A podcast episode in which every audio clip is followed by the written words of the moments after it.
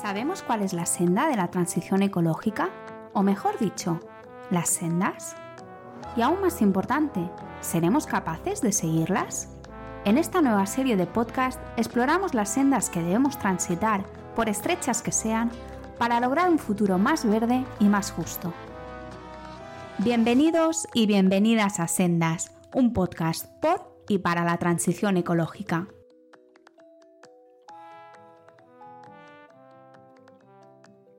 Buenos días, buenas tardes o buenas noches. Soy Pablo Rodríguez Ross y hoy tenemos con nosotros en Sendas a Miriam Leirós. Miriam es maestra de primaria y trabaja con proyectos medioambientales en la educación reglada desde 2014. En la actualidad coordina el proyecto Teachers for Future o Profesores para el Futuro. También ha escrito un libro de cuentos medioambientales y colabora con el Asombrario Público y el Diario de la Educación en temas de educación ecosocial. Hola Miriam, ¿qué tal? Hola, ¿qué tal? No se me ha olvidado nada, ¿no? Está todo correcto. Está todo perfecto, sí. Ah, bueno, no sé si quieres lo de la, de, la experto, eh, bueno, de experta independiente en la Asamblea Climática, pero... Ah, es verdad que también has participado en la Asamblea Ciudadana del Clima, eh, que se ha organizado desde, desde, el Estado, ¿no? Como, como, como miembro del panel de expertos. Sí, como experta independiente, sí, efectivamente. Sí, sí, bueno, eso, eh, a ver si grabo un episodio de ese tema porque, porque la verdad es que, bueno, ahora está empezando a salir los resultados, ¿no? De las propuestas ciudadanas y, y bueno, a ver cómo, cómo, va avanzando, pero es ciertamente interesante ver el resultado, cómo ha quedado y, y sobre todo, yo creo que a lo mejor en algún, en algún episodio podemos tratar cómo ha sido desde dentro, ¿no? Para los que habéis estado ahí en un proceso que mucha gente no sabe, que ha sido bastante privado para proteger la identidad de la gente, pues cómo ha sido estar en eso desde dentro. A lo mejor ahora, a lo largo de la conversación, eh, acabamos hablando de ello, ¿verdad? Perfecto, perfecto, porque es un, un proceso súper interesante, sí, sí. Bueno, pues como bien sabes, yo tenía muchas ganas de, grabar este episodio, ¿no? Para hablar de, educación formal, ¿no? Y del papel de la educación formal en la transición ecológica, entre otras cosas porque mi, madre es maestra, ¿no? Y, como tú, entonces siempre es un tema que he vivido relativamente cerca, porque aunque no lo, aunque yo no he sido docente, obviamente, y no soy, no soy, no soy maestro, y sobre todo a según qué edades, pero sí que he vivido muy de cerca, ¿no? Pues muchas veces hablando en, en mi familia, pues cómo explicar según qué términos, cómo hacer según qué actividades para que los niños eh, y las niñas pequeñas y pequeñas se, se, se, se, interesen por estos temas, mejor dicho, se conciencien, ¿no?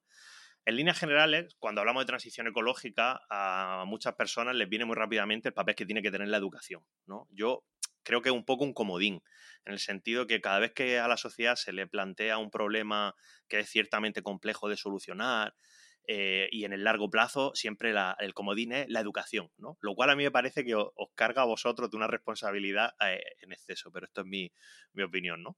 En este caso hablamos, o vamos a hablar a lo de este episodio, de educación formal o educación reglada, ¿no? Y, ya hablaremos también de educación ambiental, pero en otro, en otro programa, aunque Miriam, tú, pues, si quieres comentar cualquier cosa, pues podemos hablarlo. Así que para empezar, yo te quería preguntar, eh, ¿cuál es para ti la situación de la educación ecosocial en la educación reglada actualmente en nuestro país? Bueno, en, en, este momento estamos casi a punto de estrenar una nueva ley educativa, que es la LOMLOE, que se estrena, por decirlo de alguna manera, es decir, que se implanta en el próximo curso y solamente en los cursos impares, ¿no? Eh, después, en, en el siguiente curso educativo se implantará plenamente. Esta ley, que se ha tratado de politizar y que se intenta politizar, como casi todo en este país, eh, lo primero que quisiera decir es que es una ley que está fundamentada en disposiciones y argumentos de la propia Unión Europea, en lo que defiende también la UNESCO y la propia ONU, ¿no? Entonces, no es algo que esta, este partido político, este gobierno, se haya sacado de la manga tratando de poner ideología, como se ha dicho, sino que está siguiendo preceptos e indicaciones de, de instituciones, de gobiernos y de organizaciones. Incluso la OCDE, que es un organismo económico que no me encanta precisamente porque se dedica a medir económicamente, pero que también es quien elabora las pruebas PISA, habla de esta necesidad de hablar de estos temas de transición y de habla incluso de pedagogías transformadoras en contacto con la comunidad. Eh, respecto a la ley en sí misma, eh, pues que es novedosa en cuanto a que contempla términos como los límites planetarios, el concepto ecosocial, es decir, hay bastantes novedades. Para mí mm, debería ser más ambiciosa, dado la situación que tenemos, es decir, la situación de cambio climático y la situación de emergencia es la que hay y eh, realmente debería ser un poquito más ambiciosa. Pero es cierto que para, es totalmente un punto de inflexión respecto a todo lo que teníamos y a lo que empieza a implantarse. Eh, como punto cojo que veo es que si no hay una obligatoriedad de formación del profesorado en esto, mm, corremos el riesgo de que esto sea un tema más que los niños asumen, eh, memorizan, eh, ponen en un examen y ya está, y entonces no se permea. Esto es como quien estudia los sectores de la producción. Eh, necesitamos una formación del profesorado en este aspecto para tener esa conciencia de la necesidad de esta educación y que realmente se, se lleve de forma pedagógica, no como un contenido más. Sí, muchos pensamos, incluso hemos escrito artículos, yo escribí uno hace tiempo defendiendo que debe, debe reforzarse la cuestión de la transición ecológica em, de manera transversal a los estudios y ya incluso saliendo de la educación infantil o la educación primaria o secundaria, sino también en la universidad. Y, y yo sí que he detectado también el mismo problema que tú estás, bueno, que has dejado entrever, que es en cuanto a la, forma, la propia formación de los formadores, ¿no? Es decir, si queremos que, que, los alumnos y las alumnas ¿no? pues reciban una buena formación en transición ecológica, transición ecosocial, eh, como se le quiera decir, em, claro, el, grado de formación de los profesores y maestros es súper importante. Em, ¿Tú crees que actualmente dicho grado de formación es suficiente o habría que incidir más en, ese aspecto? Claro, eh, ¿quién está formado? Pues quien ya tiene esta sensibilidad con el tema, quien ya se ha buscado formas de, de autoeducarse o autoformarse porque conocían este problema y por lo tanto han intentado satisfacer esta curiosidad, formarse, pero que son los que ya, las personas que ya estamos concienciadas con este tema. Hasta el momento hay muy poca formación ofrecida en este aspecto dirigida a profesorado. Si tú buscas un máster, casi todos en este aspecto para llevar a cabo no solo temas de formación en aspectos de cambio climático, sino incluso de educación ambiental, ecosocial, etcétera, casi todo va dirigido al mundo de la empresa, ¿no? Lo que se ofrecen son másters de responsabilidad social corporativa o cosas así, pero no a nivel educativo. Y cuando se habla de innovación educativa, también la innovación casi toda va dirigida a la tecnología, cuando esto también es una forma de innovar. Necesitamos eh, introducir estos temas que son novedosos, no son novedosos en la sociedad, pero sí son novedosos en educación. Pero esta, esta mm, carencia formativa, yo creo que ocurre en todos los, eh, y permíteme este inciso, ¿no? En muchas temáticas, quiero decir, eh, los, los, funcionarios tenemos una obligación de formarnos un mínimo de horas pero no dicen en qué. Entonces, si yo soy muy tecnológica, puedo hacer toda esa formación en tecnología. Si yo estoy muy comprometida con el tema de género, puedo hacer toda esa formación en estudios de género. Entonces, una crítica que yo hago a este sistema es que si eh, los docentes tenemos que ir con los temas y ha evolucionado el tema de la diversidad, LGTBI, el feminismo, eh, temas de igualdad y de ambiental, debería haber un mínimo exigido a los docentes en cada uno de estos temas. No puede depender de que tengamos esta afinidad o que tengamos esta responsabilidad cada uno de nosotros. Claro, yo por ejemplo que, sí que he hecho mucha divulgación en colegios e institutos y sí que se nota eh, un cambio generacional bastante bestia en cuanto a los alumnos respecto a mi, a mi época, ¿no? Yo tengo 30 años y yo y mis compañeros no estábamos tan informados de según qué cuestiones, como por ejemplo las cuestiones de la transición ecosocial, como muchos alumnos están, están informados ahora, ¿no? Y me ha pasado alguna vez de ir a, dar alguna, alguna charla o a, hacer algún taller, ¿no? Así voluntario, y, ver lo que tú dices, ¿no? Que hay profesores que, que, tienen un grado de conocimiento que la verdad es que asusta del nivel que tienen, porque yo digo, madre mía, pero ¿cómo sabe esta persona tanto? Claro, y sabe tanto por lo que tú dices, porque es un tema que le preocupa muchísimo y como le preocupa muchísimo, por pura vocación y puro interés individual, se ha formado en eso para reforzar esa línea. Pero claro, luego te encuentras otros que, esto te lo cuento porque me ha pasado incluso de alumnos corrigiendo en estos temas a profesores. O sea, a profesores diciendo eh, algunas cuestiones de, relacionadas con el cambio climático, etcétera, etcétera, y alumnos eh, que se levantan y dicen, oye, eh, esto no es exactamente así, profesor, tal, y, es una cosa que a mí me alucina, ¿no? Se ve esa brecha, que es una brecha que, que, que, yo creo que lo que tú planteas es que existe dentro del propio profesorado. Y en esta línea, y como decíamos al principio, tú perteneces a Teachers for Future, ¿no? cuéntanos un poco cómo crees, por ejemplo, que, Teachers for Future puede, puede ayudar a, a mejorar esta situación. Pues mira, eh, Teachers for Future, que es un colectivo precisamente de profes que está preocupado por este tema y que veíamos una gran carencia en este aspecto y una ausencia, pero que sí también sabíamos que, éramos muchos teachers eh, desperdigados por todo el país. Entonces, nació por una parte para aunar esfuerzos y también para sentirnos arropados entre nosotros. Eh, como sabes, es una función totalmente de, voluntariado. Todos tenemos nuestro trabajo por la mañana o en la, jornada laboral que corresponda. Y eh, lo que hacemos es eh, ofrecer horas de nuestro tiempo libre, incluso restándoselo a nuestra familia, para elaborar materiales o acciones. Y ahora te comento. Materiales respecto a que había muchísima carencia en este aspecto y creíamos que había que generar eh, un banco de recursos que el profesorado pudiese llevar al aula y tratando de facilitar esto lo máximo posible. Es decir, un profesor, eh, a pesar de la fama de vacaciones que podamos tener, tenemos muchísimo mm, trabajo burocrático detrás. No solo son las clases, cada vez tenemos más carga burocrática y bueno, respecto a los problemas que tenemos en educación, le dedicamos otro episodio, pero eh, hay mucho más de lo que se ve a simple vista. Entonces tratábamos de hacer eh, materiales como eh, muy elaborados y muy masticados, de manera que cualquier persona que tuviese este interés lo pudiese descargar y llevarlo al aula y ya para poner en marcha. Esto requiere muchísimo tiempo, ¿no? Porque además teníamos que hacerlo relacionado pues, con las competencias educativas, eh, argumentarlo en base a la legislación, em, todo, no solamente que pareciese algo eh, de tipo ideológico, sino todo con todo el rigor que merecía el tema. Y luego, por otra parte, eh, lo que hemos organizado son charlas, por ejemplo, hemos organizado un ciclo de charlas formativas que se podían incluso ver por la mañana, de manera que si un profesor eh, de la materia que fuera quería escuchar cierto tema, lo sabía con tiempo y podía proyectarlo en su aula. En este aspecto, eh, un compañero, Ángel Silvente, se ha preocupado de ir buscando diferentes temáticas y tuvimos este ciclo de charlas. Eh, damos muchísima divulgación, todo lo que podemos.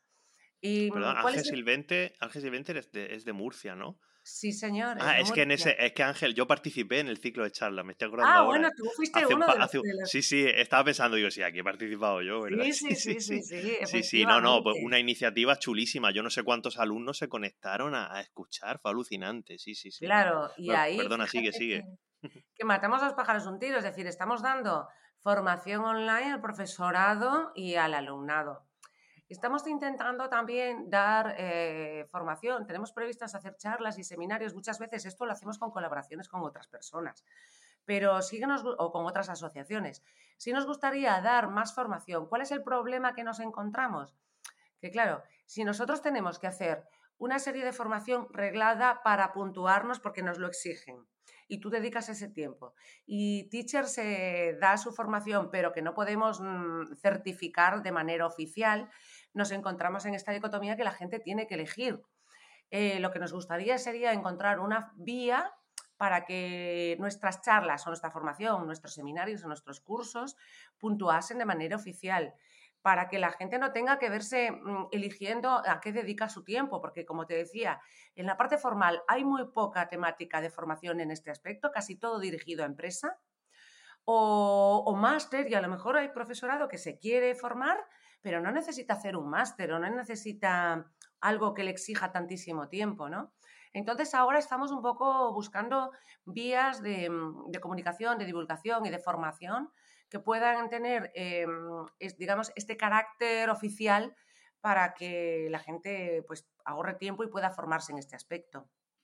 Claro, yo respecto a la formación, hay un aspecto que, que a mí me parece muy crítico, que es el, eh, y sin ánimo de ofender a nadie, pero es el tema de la edad, ¿no? O sea, la ciencia y, sobre todo una cuestión como el cambio climático, la crisis climática, es una ciencia que, ha avanzado rapidísimo en los últimos años y que está llena de novedades y hace relativamente pocos años ni siquiera se estudiaba eh, cuando tú hacías tu carrera universitaria de, magisterio, por ejemplo. Es que ni siquiera se estudiaba o se estudiaba como, como un recuadro. Yo me acuerdo que, que vamos, yo estudiando en los 2000 la ESO, que en mis libros de la ESO, que todavía hace poco vi uno, el cambio climático era un cuadro eh, en un capítulo que ponía, ¿quieres saber más? Y salía un cuadro, ¿no? El cambio climático está, no sé qué, pero un cuadrito, o sea, ni siquiera era un capítulo de un libro, ¿no? Y, y claro, eso te estoy hablando yo como, como alumno, claro, gente que se formó eh, a nivel universitario. Eh, por ejemplo, en magisterio, que os formáis en cuestiones de medio ambiente, sí que os formáis. Pero claro, esta cuestión, al ser tan nueva, hay mucha gente que directamente eh, pues, no se ha formado, no se ha formado nunca. De hecho, por ejemplo, mi madre muchas veces me, lo dice, me dice, es que estos son términos, conceptos que yo eh, es que no había escuchado en mi vida hasta, hasta hace poco y porque tiene un hijo que es muy pesado. Pero si no, seguramente tampoco lo sabría, ¿no? Entonces, yo, yo coincido totalmente y, me parece que, es un problema, que es un problema que va más allá del cambio climático y que se mete en otras temáticas, como por ejemplo determinadas crisis o problemas ambientales. Yo trabajo em, parcialmente con el, con el, tema del Mar Menor en la región de Murcia y, ahí, por ejemplo, Teachers for Future está haciendo una labor eh, buenísima, vamos, mm, buenísima desde el punto de vista de intentar explicar eh, por qué sucede este problema, qué soluciones pueden tener, que es una labor que deberían de estar haciendo los poderes públicos, que, bueno, básicamente las comunidades autónomas, porque las competencias en educación prácticamente están transferidas en su, en su totalidad a las comunidades autónomas, ¿no? Y son ellas quienes deciden eh, gran parte de los contenidos eh, y, tal. Entonces, claro, este tipo de cuestiones que, que, no se abordan desde la educación formal, desde el punto de vista estricto, porque es verdad que no salen por ahí por ejemplo, el tema del Mar Menor, pues no sale ahí en, el BOE que hay que hablar del Mar Menor, ¿no? Pero claro, si no se habla, si no se habla, no tenemos esperanzas en que esos niños y niñas luego en un futuro puedan solucionar las cosas también, pues es que si no se les explican las cosas, van a seguir cometiendo los mismos errores que hemos cometido nosotros, o eso pienso yo. Sí, totalmente. Totalmente. O sea, eh, la labor que tenemos o que creemos que también es una de las funciones que queremos hacer, ¿no? Y por eso también somos muy activos en redes sociales, es porque creemos que este tema, aparte de estar en la educación formal, como digo, llevado a las aulas y mediante la formación de, los docentes, eh, creemos que hay una necesidad imperiosa de que sea un tema del que se hable todos los días, porque estamos en un problema eh, bestial. Por supuesto, la, inflación, y no digo que sean otros temas, pero parece que el tema del cambio climático ha quedado ensombrecido, claro, por una pandemia, por una guerra de Ucrania y por otros temas que, mm, están, por supuesto, eh, muy en boga, pero que, que, no han hecho desaparecer el cambio climático. Esto sigue ahí, está ensombrecido por otras noticias más, no sé si decir urgentes, porque el cambio climático también es un tema para abordar urgentemente, ¿no?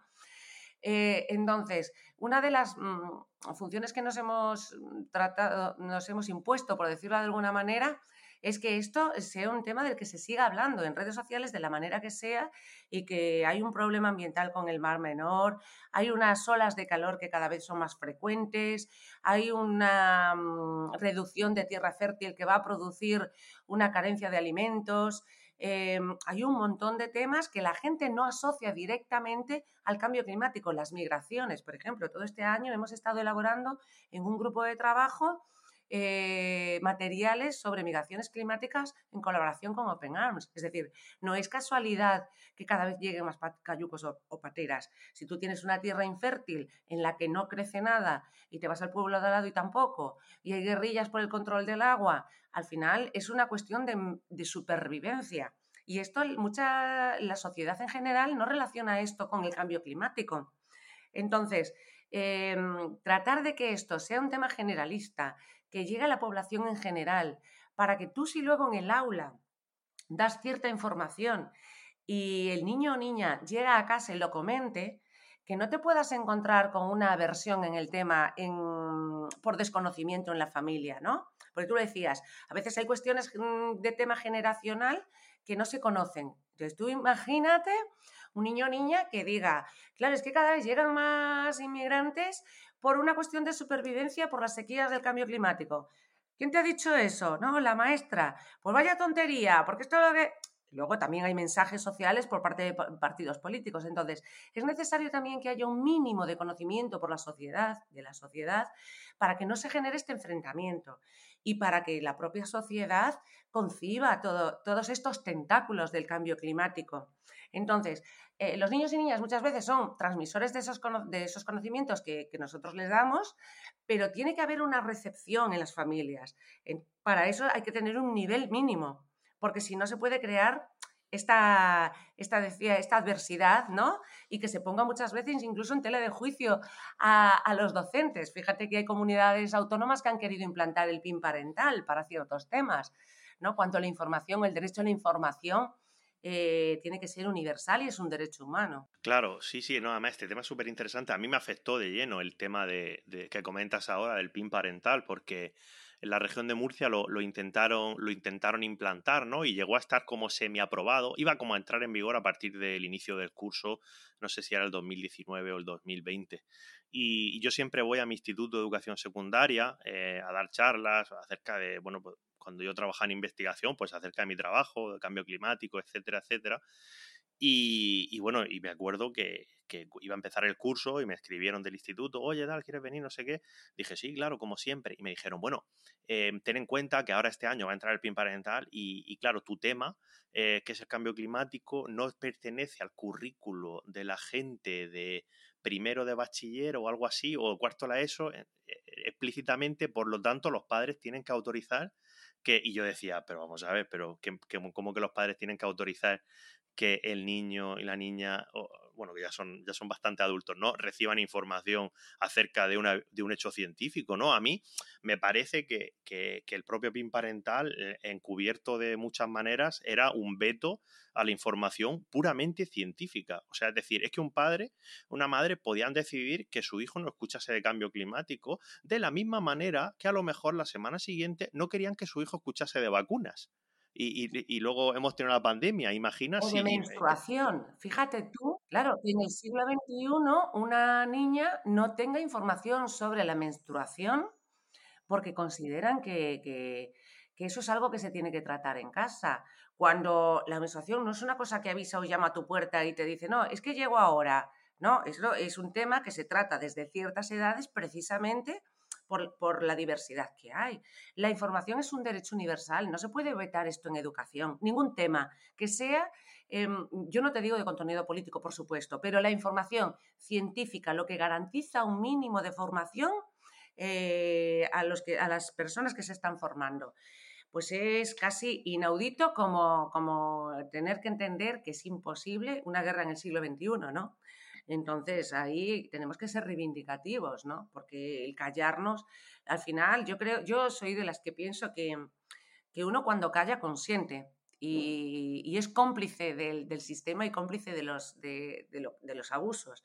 Entonces, bueno, ah, esta también es una de las labores de Teacher for Future, denunciar de las maneras que podemos. Claro, y en esta misma línea, yo creo que con el cambio climático eh, ha, sucedido un problema que ha trascendido hasta la educación, que seguramente tú, me des la razón en esto, y es que, claro, el cambio climático es un fenómeno científico. Es un fenómeno científico que está constatado y, ya está, ¿vale? Y, ahí tienes, tienes evidencia científica para enterrarte en ella, y, vamos, de sobra. Ahora bien, ¿Qué es lo que pasa? Que determinados partidos políticos eh, negaban el cambio climático desde un punto de vista ideológico y han estado muchos años negando el cambio climático. Entonces, cuando tú niegas em, un, hecho científico, lo que estás dando a entender es como que no es un hecho científico, como que es un hecho político sobre el cual yo puedo tener una opinión y tú puedes tener la tuya, ¿no?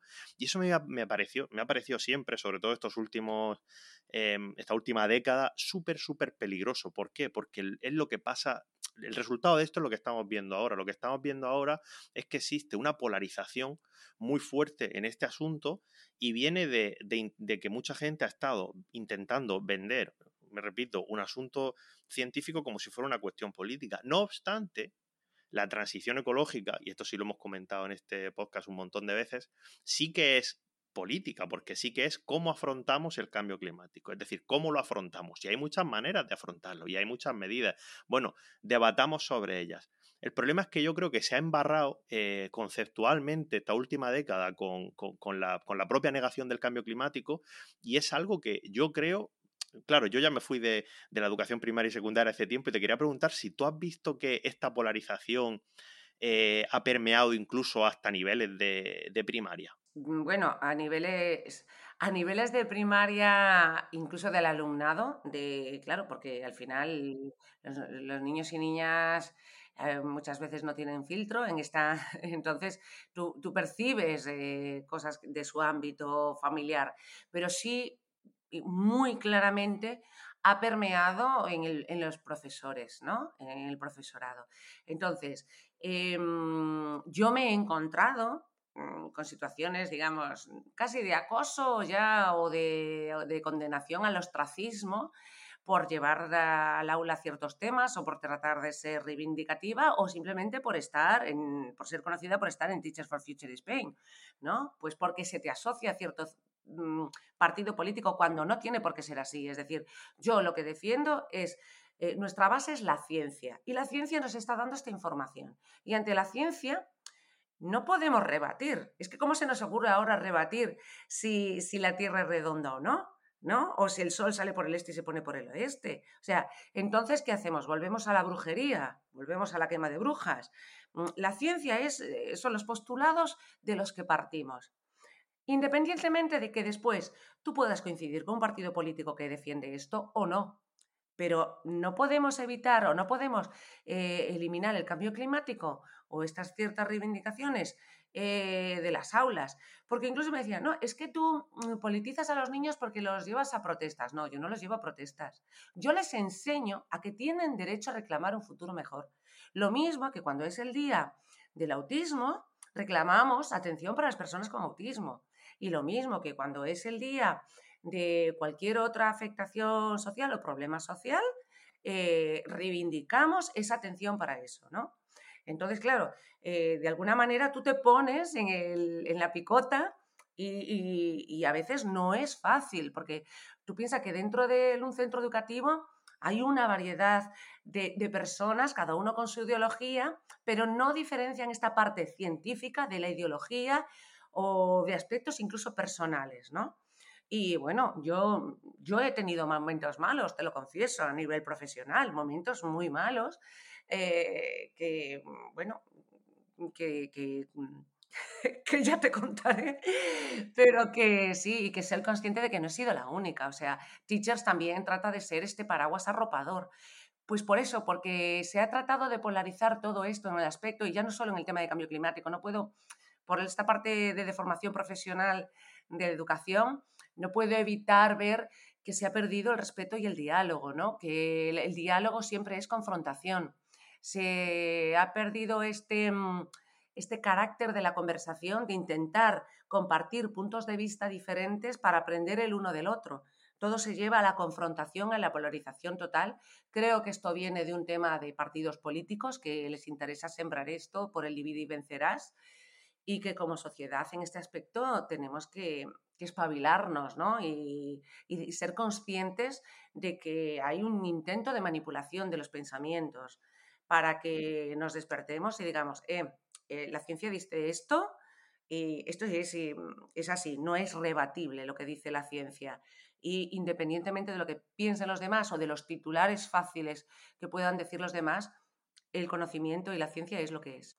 Claro, no, yo, yo estoy totalmente de acuerdo y precisamente creo que el problema eh, con esta polarización y esta imposibilidad del debate que tú pones sobre la mesa viene porque cuando tú niegas eh, un hecho científico, yo creo que es que el debate es que es imposible, porque tú no puedes llegar a un acuerdo con alguien que niega la existencia de eso. O sea, es como una cosa tremendamente absurda que, que la cual origina polarización, origina imposibilidad de debate, pero yo me reafirmo, es porque hay una parte que niega que exista ese problema. Entonces, cuando tú niegas que existe el problema, nunca te vas a, poder dialogar acerca de las soluciones para el problema, porque si el problema no existe, no voy a hablar de soluciones. Y todavía estamos con esas, ¿no? Y claro, esto en nuestro país ha sido un poco así, en los países de nuestro entorno, pues en algunos sí que es cierto que ha sido bastante diferente, ¿no? Eh, sobre todo a lo mejor países que han tenido gobiernos conservadores o muy conservadores, eh, no han negado el cambio climático, eh, como, por, ejemplo puede ser Alemania con Angela Merkel, Reino Unido, que hicieron la primera ley de cambio climático, etcétera, etcétera. Pero una cosa es la ciencia y otra cosa es cómo tú afrontas políticamente esa información que te está dando la ciencia. Y ahí sí que nos podemos sacar la navaja y empezar a cuchillarnos unos a otros. Pero lo que no puedes negar es que hay un problema y que hay que afrontarlo. Entonces, eh, claro, yo creo que ahora ya estamos empezando a ver que ese debate o ese diálogo creo que es más posible y es más fácil porque la inmensa mayoría, hablando a nivel político, como tú, hablabas, como tú hablabas, la inmensa mayoría de los partidos políticos no niegan el cambio climático. Entonces, en nuestro país me refiero, ya sea, aunque haya unos que van ahí un poco a su bola, pero como esos niegan cualquier cosa, da absolutamente igual. A ver si un día se niegan a sí mismos y también desaparecen, pero, pero esa gente da igual, ¿no? Pero, pero yo creo que sí es posible. Y yo he participado en en reuniones, en debates con gente, ya te digo, de la inmensa mayoría de partidos políticos y en lo que se difiere ahora es en cómo lo afrontamos. Y hay gente que te dirá, bueno, pero es que afrontarlo de según qué maneras es prácticamente negar el cambio climático. Yo te diré, bueno, vale, sí, pero ya es un avance, porque si ya no niegas que exista un problema, ya podemos movernos. Esto lo hemos visto con, con el Mar Menor también, volviendo al tema que, te comentaba, e, e, es, una, es muy análogo porque durante varias décadas eh, había investigadores diciendo, oye, que aquí hay un problema, que esto va a reventar, etcétera, etcétera, y, y, se, y se negaba, pero de una manera, o sea, hubo un consejero de Agricultura hace 10 años que decía que el Mar Menor eh, presentaba síntomas de, eutrofización por las cremas solares.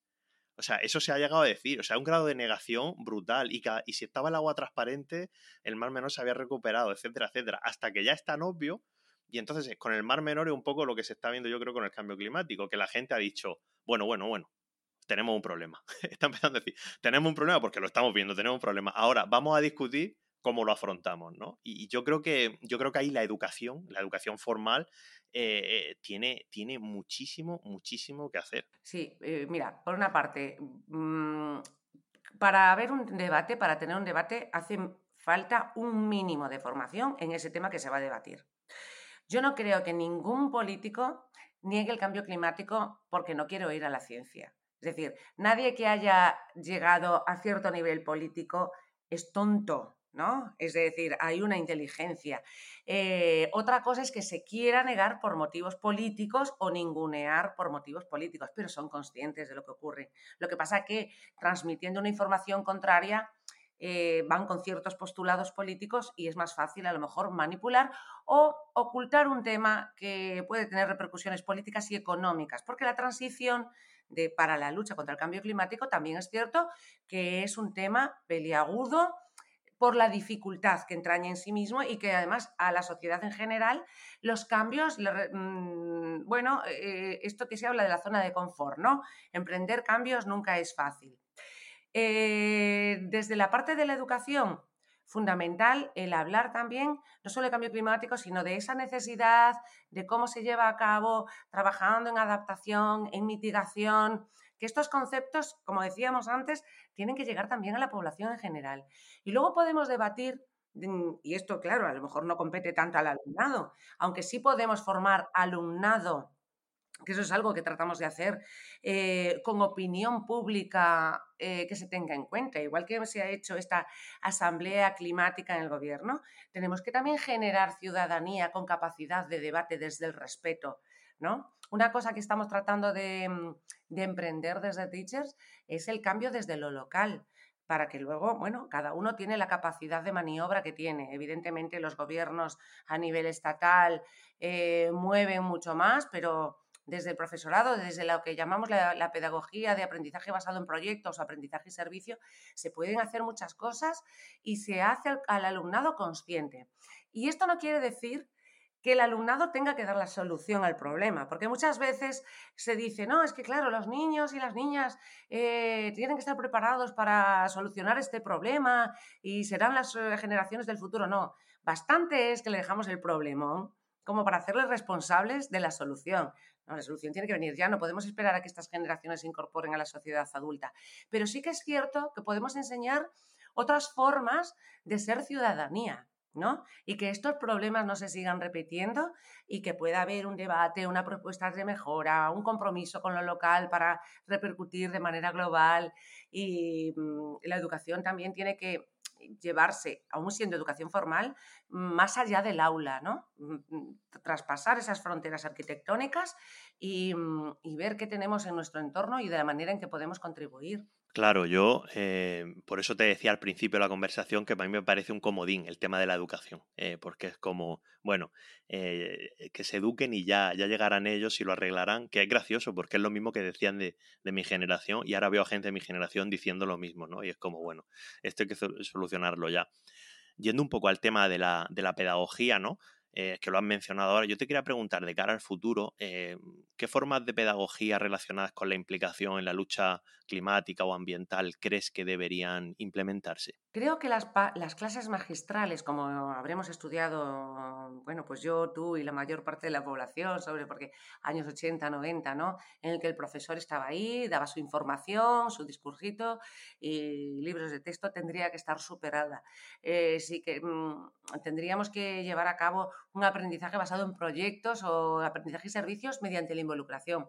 Esto no es algo que me saque yo de la manga, ¿eh? la propia, como te decía, OCDE habla de estas pedagogías transformadoras eh, en colaboración con, las comunidad, con la comunidad educativa, que no solo tienen que ser padres o los miembros del consejo escolar, o sea, también cuando nosotros educamos en un centro educativo, e, ese centro educativo está en un barrio, tiene unos proveedores locales, tiene una, una serie de instituciones, entonces, hay que educar a los niños y niñas para formar parte de esa sociedad de manera activa. Fíjate que también UNICEF y la propia ONU tienen, incluso el Consejo, un consejo, el Consejo Europeo, hablan también de la participación de los niños y niñas en la sociedad, de que se les dé escucha activa.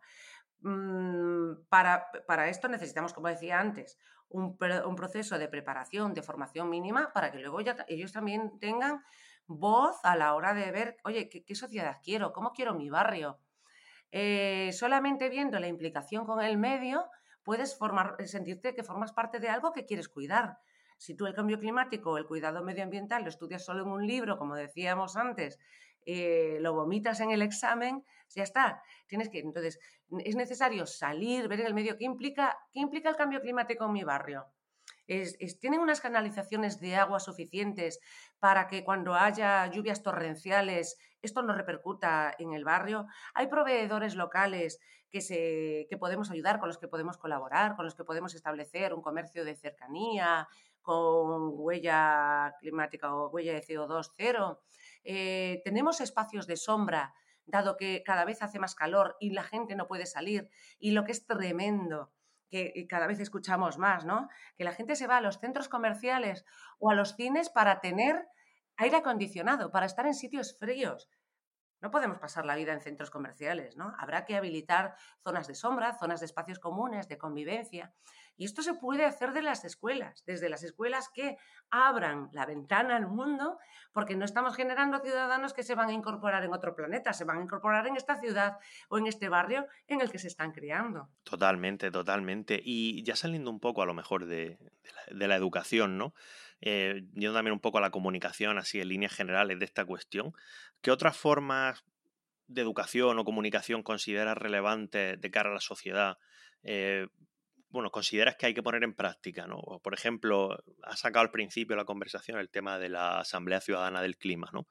Eh, ¿Tú crees que, es una herramienta que complementa bueno, todos los aspectos educativos que tú estás comentando ahora o, o, no? o lo consideras algo que, bueno, que no tiene nada que ver y que, y que no, no, sirve para mucho? No, yo si de mí dependiera, si me dices, pide un deseo, pues mm, yo crearía um, asambleas ciudadanas en todos los municipios. ¿no? Mm, primero, porque es una forma de volver a generar vínculos entre los ciudadanos. Estamos en una época de un completo individualismo y de una falta de compromiso total eh, la mayor parte de las asociaciones con las que hablo no tienen relevo generacional. Entonces, eh, yo creo que las, las, asambleas, además, que generan este vínculo, como te decía, un apego al entorno y una, y una querencia de mejora. Em, y luego eh, supone además un intercambio de saberes importantísimo, intergeneracional, ¿no? Lo que han vivido mis padres o mis abuelos no es lo mismo que estoy viviendo yo y ese intercambio de saberes es súper enriquecedor. Y luego genera, genera también eh, el contemplar puntos de vista distintos que nos llevarían a desarrollar el espíritu de la tolerancia. Yo crearía asambleas municipales en todo, en, todos los municipios, porque, claro, partirían primero de un proceso de, formación. ¿No? Tú no puedes tomar decisiones a ciegas. Entonces tienes que tener un mínimo proceso de formación. Y después, pues hay, en esto hay un montón de metodologías, ¿no? De diseños participativos, de esto se estudia y hay, y hay un montón de cosas así para poder tramitar o para poder hacer estas asambleas y que mm, diesen con soluciones locales. Si en los ocho mil y pico municipios que existen en España se pudiesen tomar pequeñas decisiones de mejora en las que la ciudadanía eh, está implicada y que no se le dice, no, es que ahora lo vas a tener que hacer así, vas a tener que pagar la bolsa y lo vas a tener que hacer así. No, vamos a decidir que vamos a reducir la bolsa porque, porque sabemos que no es bueno. No, porque al final cinco céntimos bueno, pues el que más y el que más. Se refiere a la, a la, bolsa, a la bolsa de plástico, no a la, bolsa, de, plástico, sí, no a la bolsa, no a la bolsa con, a la bolsa de, del IBEX y algo así, no, a la bolsa como término más económico. Claro, me refiero a que eh, ciudadanía sencilla de, de, todo tipo, ¿no? Que forme parte de las asambleas ciudadanas pueden llevar a, eh, a dar con soluciones de mejora que sean por el bien común y no porque vengan soluciones desde arriba impuestas que generalmente son de carácter punitivo. Es decir, que más que educar lo que hacen es eh, ir por el sistema de sanciones. Y la ciudadanía, mm, cuando se la forma, es capaz de tomar decisiones importantísimas, pero es que además desde la involucración, lo que genera este, mm, como te digo, esta gana de mejorar el entorno. Creo que esa es una cosa importante, pero a nivel general, yo tampoco entiendo cómo no hay una campaña informativa eh, masiva en los medios de comunicación del cambio climático. La ha habido cuando ha habido grandes, bueno, lo vemos con los accidentes de tráfico, ¿no? Que hay unas campañas bestiales. Las ha habido con el tema del tabaco, del tabaquismo. Las ha habido cuando ha habido un problema con las drogas como un problema social. Eh, ahora tenemos un problemón, el cambio climático es un problemón.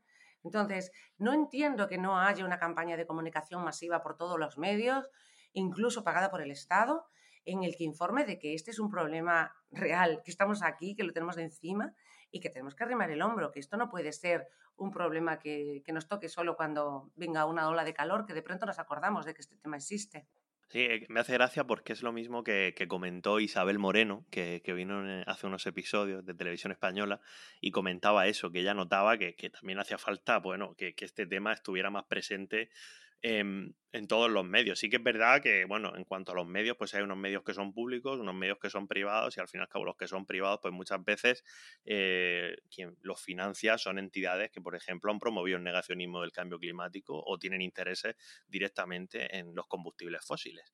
Por lo tanto, eh, en, esa, en esas cadenas seguramente sea más complicado, pero a lo mejor en las cadenas públicas sí que se puede hacer un esfuerzo mayor em, y en las cadenas también a nivel, a nivel autonómico, ¿no? Eh, por ejemplo, en, Baleares sí que tenemos aquí IB3, eh, que es el canal de, Baleares, tiene una programación ambiental que es alucinante. O sea, básicamente cada vez que la pones, eh, eh, un grupo de señores yendo al monte, otro, otra gente yendo a pescar, o cómo se cocina con cosas de aquí. Una cosa, a mí me, a mí me gusta mucho porque, porque de verdad aprendes un montón desde el punto de vista ambiental y luego desde el punto de vista del cambio climático también, se, también es un tema que, que se trata mucho y, que bajo mi punto de vista la verdad es que se, se, trata, se trata muy bien. O sea que sí, y luego el tema de, la, de, de, hacerlo en cada municipio, una asamblea, claro, a mí me hace mucha gracia a veces, eh, como siempre nos olvidamos de los municipios. ya nos olvidamos mucho de las comunidades autónomas, pero de eh, en, cuanto a su responsabilidad me refiero, porque claro, o sea, aquí el IPCC, el IPCC, el panel fundamental de expertos en cambio climático, eh, incide muchísimo en que para afrontar el cambio climático hace falta que se establezcan sistemas de gobernanza multinivel. ¿Eso qué quiere decir? Eso quiere decir que tú no puedes echarle la culpa de, de, lo que sea ni a la Unión Europea, ni al Estado, ni a tu comunidad autónoma, sino que también se la tienes que echar a tu municipio. O sea, si tu municipio y sobre todo en un país como España, en el cual eh, tiene una población súper dispersa y súper concentrada en grandes ciudades, que hay municipios aquí que tienen un poder eh, simplemente por la masa poblacional que tienen, que, es incluso superior a algunas comunidades autónomas. O sea, el ayuntamiento de Barcelona, bajo mi punto de vista, puede hacer más por el cambio climático, a lo bueno, a lo mejor no, seguro que La Rioja. No sé si me explico. O sea, pero muchísimo más. Entonces, em, claro, no ponemos el foco en los ayuntamientos para, para, para, este tipo de cuestiones, ¿no? Y a mí una cosa que me da especial rabia, porque al fin y al cabo los ayuntamientos son las administraciones que más cerca están de los ciudadanos y las ciudadanas, ¿no? Y que, y que más deben de, de, de, de bueno, de, de hacer suyos las preocupaciones de los ciudadanos y de las ciudadanas y tal, y muchas veces, eh, bueno, cuando los ves echando balones fuera con, el tema del cambio climático, eh, da bastante, bastante rabia. Y ya para acabar, te quería preguntar, por si se te ha quedado en el tintero, ¿eh? porque ya, ya has ido diciendo un montón de cosas en esta línea, ¿no? Pero bueno, te quería preguntar cómo podemos conseguir que la educación formal incluya de una manera más sólida, y no solo sólida, sino persistente, es decir, que se incluya, se incluya bien y que siga en el currículum educativo, es decir, no que se incluya, se incluya bien y luego se la carguen, ¿vale? Eh, que se incluya la perspectiva de la transición ecológica y pues que podamos conseguir, bueno, pues que estas nuevas generaciones que vienen, pues pues colaboren eh, a conseguir un futuro más verde y más justo, que es nuestra responsabilidad. Pero bueno, si nos pueden ayudar, tampoco nos quejaremos. Bueno, em, antes de nada necesitaríamos un pacto de Estado para que no se cambiase otra vez la ley educativa cuando haya nuevas elecciones y otro partido político. Pero eh, fíjate que la, la Unión Europea ha publicado en este año la Green Comp, ¿no? que son las competencias en materias de sostenibilidad. Y es como una especie de cuadro referencial, no es normativo, no es prescriptivo legislativamente, pero sí es un cuadro referencial de las habilidades que tendría que tener una persona para llevar a cabo una vida, una vida sostenible. Entonces, igual que tenemos las competencias que vienen prescritas de la Unión Europea, de competencia lingüística, competencia matemática, competencia digital, ahora ha salido este cuadro referencial. Yo creo que tendríamos que mm, ver la manera en que esto quedase establecido como una competencia más necesaria. Es decir, no solo la tenemos que adquirir nosotros, también todos los que vengan para no repetir ese, ese problema.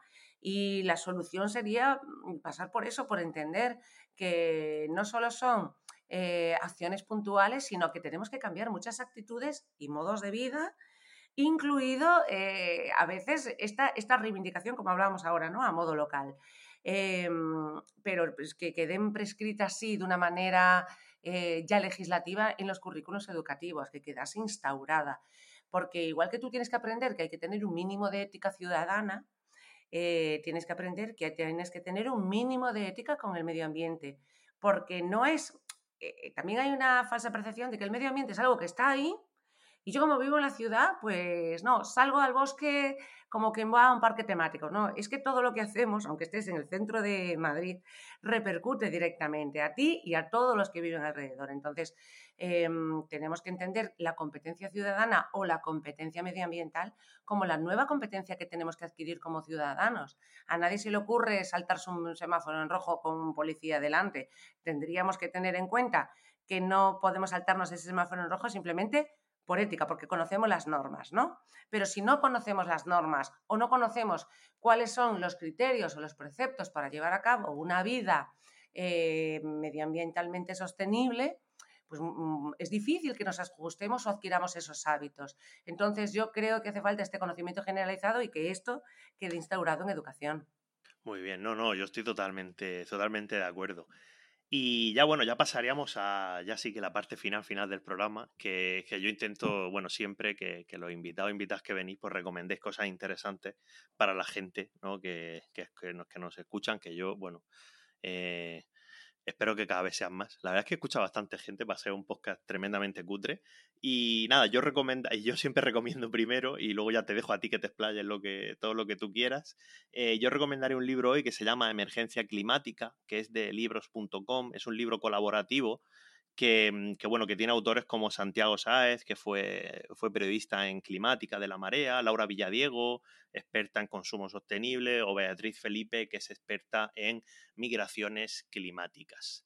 Y no sé tú, Miriam, ¿qué, te apetece recomendar? Pues yo no voy a recomendar mi libro como Paco Umbral, ¿vale? Que sepas que existe un libro de cuentos infantiles con perspectiva medioambiental que se llama Los secretos de los cuentos clásicos.